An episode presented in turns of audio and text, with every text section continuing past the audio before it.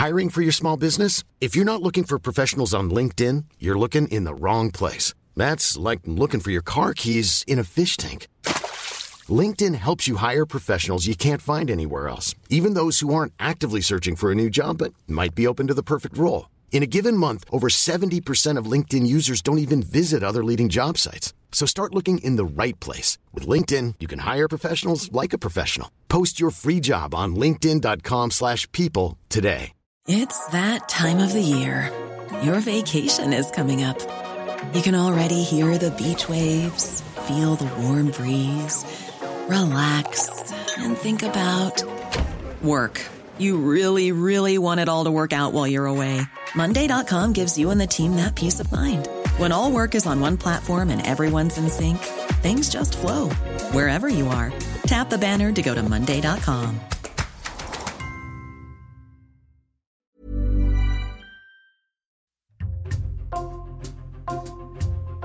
Bonjour, c'est Jules Lavie pour Code Source, le podcast d'actualité du Parisien. Code Source consacre une partie de ses podcasts à la guerre au Proche-Orient relancée par les attaques meurtrières du Hamas sur Israël le 7 octobre. Plus de 1400 Israéliens ont été tués, principalement des civils, et depuis, les ripostes de l'armée israélienne sur la bande de Gaza ont tué plus de 3000 Palestiniens, dont des centaines d'enfants, selon les autorités locales. Vous pouvez écouter nos podcasts en deux parties sur l'histoire du conflit israélo-palestinien et sur le mouvement islamiste Hamas, et un autre sur le bilan politique du chef du gouvernement israélien Benjamin Netanyahou. Dans le prochain épisode de Code Source, témoignage d'un Gazaoui, un professeur de français, qui reste à Gaza malgré les bombardements israéliens. Mais aujourd'hui, nous sommes avec l'envoyé spécial du Parisien en Israël, Robin Corda.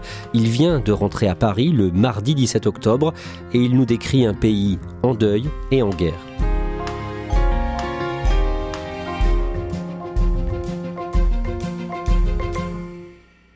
Robin Corda, vous arrivez en Israël le lundi 9 octobre, deux jours après les attaques lancées par le Hamas.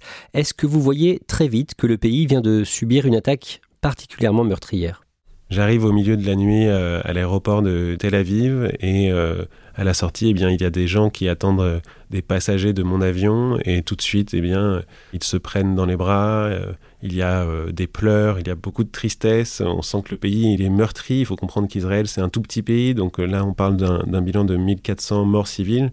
En France, l'équivalent ce serait peut-être une dizaine de milliers de victimes. Donc tout le monde connaît quelqu'un qui est touché plus ou moins par l'attaque. C'est vraiment tout un pays qui est dans une émotion extrêmement forte, qui est en, état de sidération quand j'arrive.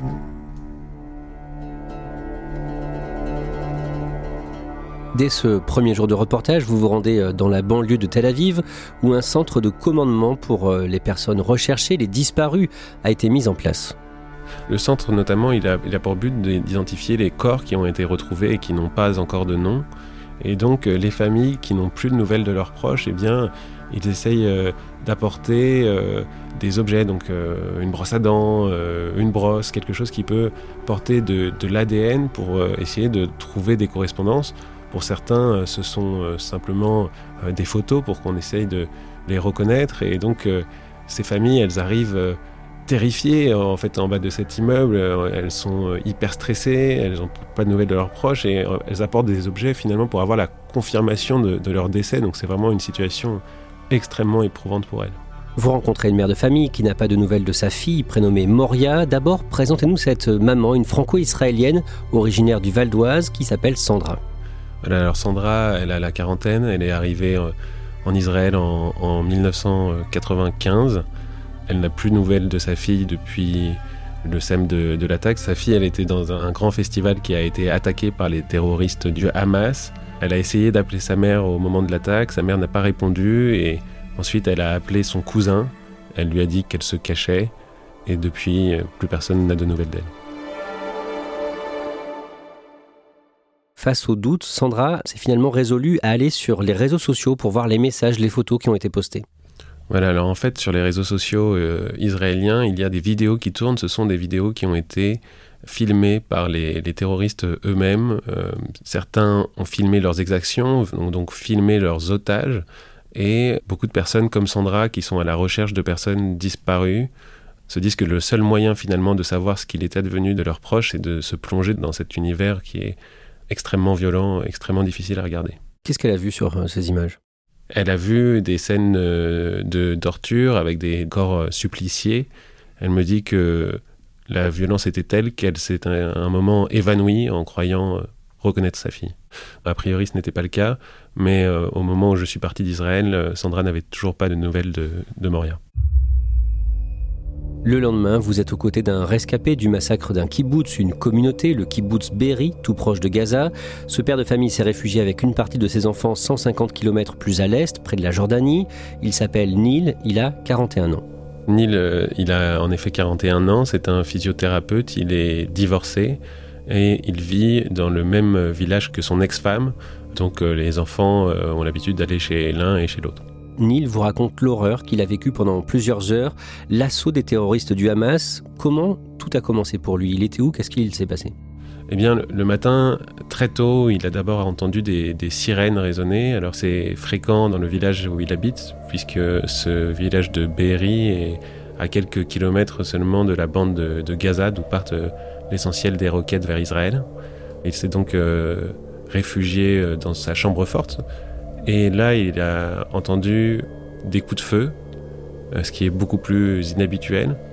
Il s'est enfermé à clé, il a commencé à entendre des voix euh, résonner en, arabe, il a compris que des terroristes étaient en train d'envahir son village. À ce moment-là, ses enfants ne sont pas avec lui, c'est ça? Une partie des enfants sont euh, chez sa mère, donc à, quelques centaines de mètres de là. Et sa fille, Mika, qui a 18 ans et que je rencontre également, elle est à ce moment-là chez une amie plus loin et lui donc reste caché plusieurs heures dans la chambre forte de sa maison. Sa maison, elle est, assiégée par plusieurs terroristes. Il y a même euh, certains d'entre eux qui se postent sur son toit, aux différentes entrées de son domicile. Donc lui, il se terre comme ça dans sa chambre forte. Rapidement, l'électricité est coupée, donc il est enfermé dans le noir. Il euh, comprend que les, terroristes veulent vérifier s'il y a bien quelqu'un dans, dans, la pièce. Donc il y a une petite porte d'aération au-dessus de, sa porte. Il voit des lampes torches passer. Il se plaque contre la porte. Il se cache. Et euh, peu à peu, il sent euh, une odeur de fumée euh, monter. Il comprend qu'on est en train d'incendier sa maison. Il arrive à trouver une, tête d'oreiller.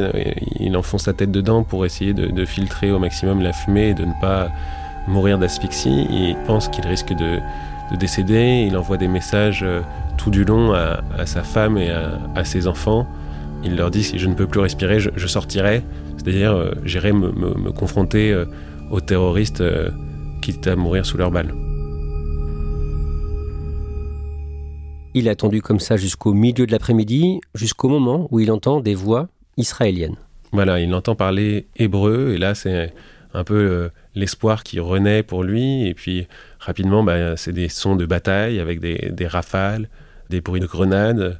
Et euh, là encore, ça va durer plusieurs heures pendant lesquelles il va essayer de deviner ce qui se passe, euh, enfermé dans sa petite pièce, dans le noir, tout seul.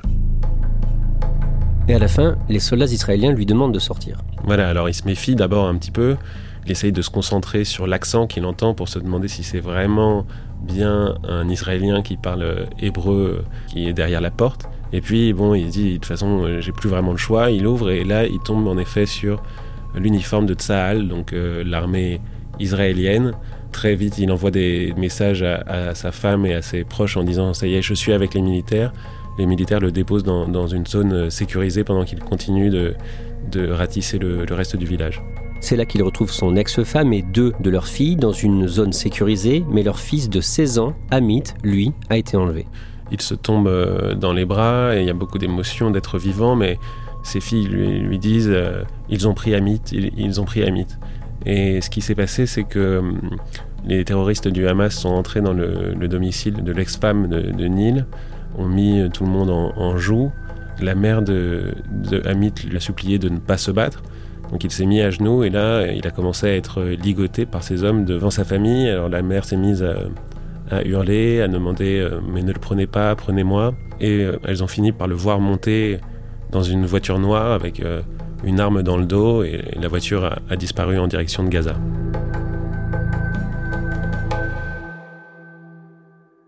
Et depuis, euh, sa famille est sans nouvelles de lui. Au-delà du cas de ce père de famille, Neil, qui est donc sans nouvelles de son fils, les Israéliens sont nombreux à dénoncer la lenteur de l'intervention de l'armée israélienne. Les habitants des localités touchées ont souvent attendu plusieurs heures, comme Neil, avant l'arrivée des militaires. Ça crée une grosse perte de confiance euh, des Israéliens dans leur armée. L'armée, c'est probablement l'institution la, plus respectée hein, par les Israéliens. Euh, les Israéliens font quasiment tous un service militaire euh, très long, trois ans pour les hommes, deux ans pour les femmes. Chacun est, réserviste de fait ensuite jusqu'à ses 40 ans. Donc voilà, il y a vraiment un lien très fort entre l'armée et la population. Mais là, la faillite a été telle ce jour-là que on sent que le, lien est distendu et que les gens se posent des questions alors qu'il y a encore tous ces otages à aller sauver. Le vendredi 13 octobre, Robin Corda, vous êtes en reportage à Tel Aviv pour illustrer la mobilisation de la société israélienne. Sur place, devant un restaurant, vous parlez euh, notamment avec deux jeunes femmes qui préparent des vivres pour les soldats et pour les réfugiés. Elles sont euh, toutes les deux euh, étudiantes, elles ont une vingtaine d'années et elles préparent devant ce restaurant eh bien, des plateaux repas en fait pour les, les soldats mais des centaines de plateaux repas. Donc on les voit avec des grandes louches remplir euh, ces petites boîtes en plastique de pâtes, d'escalopes, de légumes. Elles ont décidé de venir ici pour se rendre utiles euh, à leur pays et pour ne pas euh, être démoralisées chez elles. Anna a elle-même été victime de l'attaque du Hamas. Anna, elle a dû fuir son village et surtout son cousin est, décédé en essayant de défendre le sud-ouest du pays. Son unité spéciale, elle a été prise au piège par des terroristes du Hamas. Pour Anna, comme pour Noah, le chef du gouvernement israélien est responsable de ce bain de sang. Voilà, elles disent euh, en gros, si je ne me sens pas en sécurité en Israël, c'est que le chef du gouvernement n'a pas fait son boulot. Il faut comprendre que pour les Israéliens, eh bien, Israël, c'est le sol sur lequel ils doivent se sentir en sécurité. C'est la raison même de sa création en, en 1948. Donc là, une attaque d'une telle ampleur que personne n'a vu venir. C'est vraiment la raison même de leur, euh, leur pays qui est attaqué. Dans l'article où vous parlez de Anna et Noah, vous racontez aussi que dans l'après-midi, à Tel Aviv, les sirènes retentissent. Oui, en fait, ça arrive euh, plusieurs fois par jour, euh, à Tel Aviv notamment, mais aussi dans d'autres villes. Les sirènes sonnent quand des roquettes sont détectées dans le ciel. Et à partir de là, eh bien, on a un court laps de temps pour aller se réfugier. Donc plus on est près de la bande de Gaza, plus ce laps de temps est, court. Hein. Je crois ça peut être 15 euh, secondes. Pour Tel Aviv, c'est à peu près une minute. Donc on voit vraiment tous les habitants d'un coup eh bien, euh, se précipiter pour euh, se réfugier. Alors quand on est chez les gens, eh bien, il y a souvent une, salle dédiée, une chambre forte. Et quand on est à l'extérieur, eh bien, ça peut être d'aller se réfugier dans un magasin, d'aller dans, un restaurant et toujours en se collant le plus possible au, mur euh, éloigné de, la sortie pour être le, plus préservé possible des risques. Et ensuite, le dôme de fer se met en action. Donc ça, c'est un, système technologique qui protège euh, justement Israël des roquettes et euh, qui envoie des missiles pour exploser les roquettes dans les airs. Robin Cordal, l'armée israélienne a commencé dès le matin du samedi 7 octobre à bombarder des cibles dans la bande de Gaza, mais au-delà de ces bombardements, le pays prépare une grande offensive terrestre. Est-ce qu'on sent que le pays se mobilise militairement? Oui, très vite, on sent que le, pays est hyper mobilisé pour préparer la guerre. Donc il y a d'abord près de 300 000 réservistes qui sont appelés en quelques jours pour rejoindre les casernes. Donc là, c'est le branle-bas de combat. Ils reçoivent un, appel téléphonique, après quoi ils ont 8 heures et eh bien, pour euh, euh, se rendre euh, auprès de leur unité. Donc des professeurs, des gens qui travaillent dans la high-tech, des, vraiment des personnes éloignées de, l'armée, eh qui se replongent dans leurs vieux cartons, qui ressortent leur uniforme, leurs boots, et qui prennent le chemin de la caserne en disant au revoir à, leurs femmes et, leurs enfants. Il y a aussi tous ces bénévoles qui préparent des colis pour les soldats. Il y a vraiment une dynamique euh, très forte autour de l'unité du, pays face à cette attaque. Et les gens vous parlent d'une forme d'union sacrée contre le Hamas? Voilà, alors par exemple, on entend beaucoup de gens dire on ne parle pas de politique en ce moment, on reste tous ensemble, c'est euh, en effet un moment de mobilisation générale et, et ce n'est pas l'heure des divisions.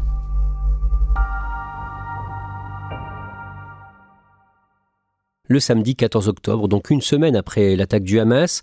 Toujours à Tel Aviv, vous échangez avec un homme dont toute la famille a été prise en otage, sa femme et leurs trois enfants. L'homme s'appelle Avishai et il s'est installé à Tel Aviv devant le centre de commandement de l'armée israélienne. Est-ce que vous pouvez nous le décrire? Avishai, il a le crâne rasé, il a les yeux, euh, ce qu'on appelle noisette, donc un, mélange de, marron et de vert, donc teinte assez claire. Il a installé deux chaises de, jardin euh, sur un trottoir, il a posé quelques bouteilles d'eau, de quoi grignoter, et puis une pancarte qui dit Ma famille est à Gaza des personnes vont le, prendre en photo, la photo va circuler sur les réseaux sociaux, et en quelques heures, eh bien, il va y avoir une mobilisation euh, spontanée autour de lui. Euh, moi, j'arrive là-bas en milieu de matinée, il y a déjà des, centaines de personnes avec des drapeaux qui vont chanter l'hymne, qui vont tout faire pour faire entendre son combat. Et donc, vous venez parler avec cet homme pour le Parisien. Qu'est-ce qu'il vous dit? Il a plutôt un, message de paix. Il dit que euh, voilà, lui, tout ce qu'il veut, c'est récupérer sa famille, qu'on n'entendra plus après. Il n'est pas dans, une démarche euh, politique, il n'est euh, pas dans une démarche vindicative, mais il a peur parce qu'il y a cette opération qui se profile sur Gaza. Il y a déjà des bombardements quotidiens avec des morts, des blessés, et forcément, ça pose des questions sur le sort des otages et de sa famille. À l'image de ce qui arrive à Avishai, le sort des nombreux otages inquiète évidemment tout le pays. C'est le sujet numéro un euh, partout en, Israël. C'est combien d'entre eux sont encore euh, vivants, combien d'entre eux peuvent survivre euh, à l'opération qui se profile sur Gaza. Est-ce que des, des, négociations devraient être entamées? C'est vraiment un sujet hyper sensible pour la population. Et d'après la main israélienne, 200 Israéliens sont actuellement détenus par le Hamas. Robin Corda, le dimanche 15 octobre, vous visitez un hôtel situé à Netanya, au nord de Tel Aviv, et qui abrite des réfugiés depuis l'attaque du 7 octobre. Oui, voilà. Alors le propriétaire des lieux et puis tous les employés ont décidé de s'engager bénévolement dans cette démarche. Donc ils accueillent 70 familles euh, qui sont là et ils leur proposent les mêmes activités qu'ils proposaient avant à leur clientèle, on va dire un peu citadine, un peu bobo. Donc ça va être euh, des massages, euh, de la, thérapie orientale, du shiatsu, de la méditation et beaucoup d'activités en fait qui sont destinées à, les faire se sentir mieux, à les faire parler de ce qui s'est passé et voilà, à les guérir peu à peu de leur traumatisme.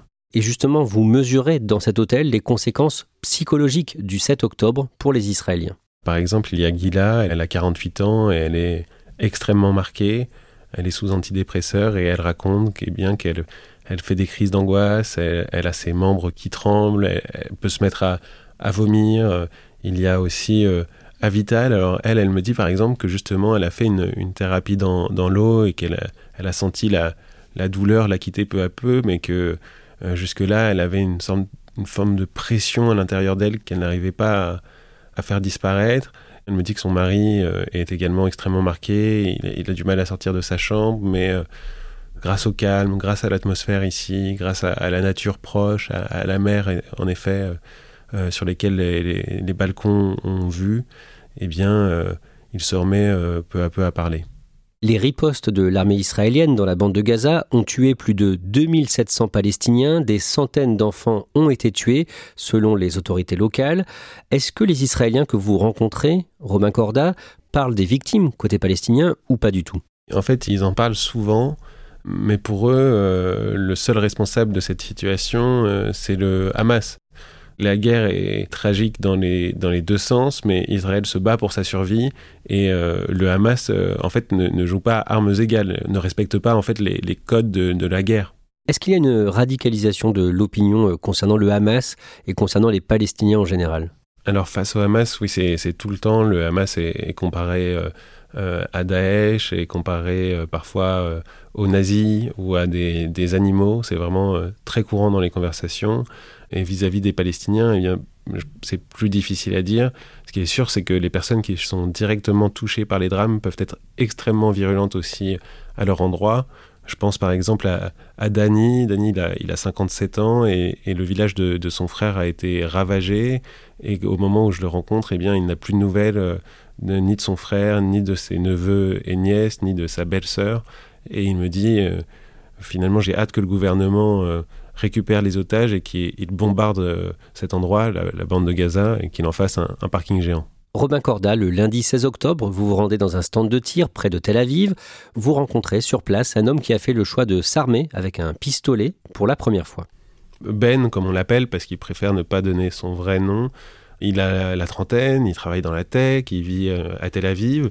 Et il a décidé de s'armer parce qu'il prévoit euh, des temps euh, difficiles. Il, y a cette opération qui arrive. Il est aussi traumatisé par eh bien l'attaque terroriste que le, pays a subie. sa femme d'ailleurs n'était pas d'accord avec l'idée qu'il puisse se promener avec une arme. Et lui, il dit moi, je comprends. Moi, non plus, ça ne m'amuse pas de, me balader avec une arme. Mais la situation est tellement folle que j'y suis contraint finalement. Vous terminez votre reportage en Israël cette journée du 16 octobre. Le pays se prépare donc à une intervention terrestre de l'armée israélienne dans la bande de Gaza. Vous visitez un hôpital de Tel Aviv où on se prépare à recevoir de nombreux soldats blessés.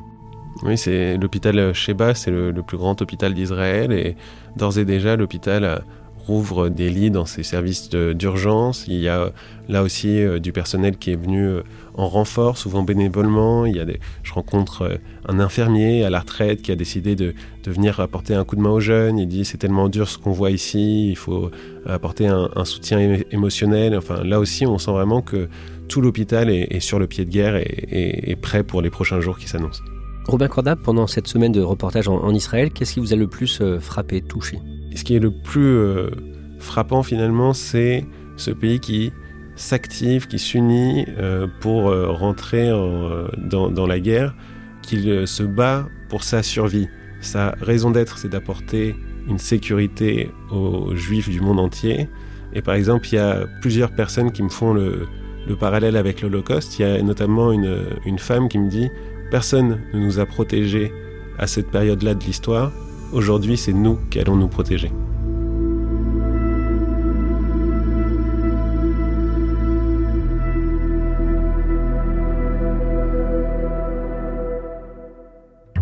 Merci Robin Corda. Cet épisode de Code Source a été produit par Thibault Lambert et Barbara Gouy. Réalisation Pierre Chaffanjon. Dans le prochain épisode de Code Source, témoignage d'un Palestinien de 57 ans, Ziad Medouk, professeur de français à l'université de Gaza.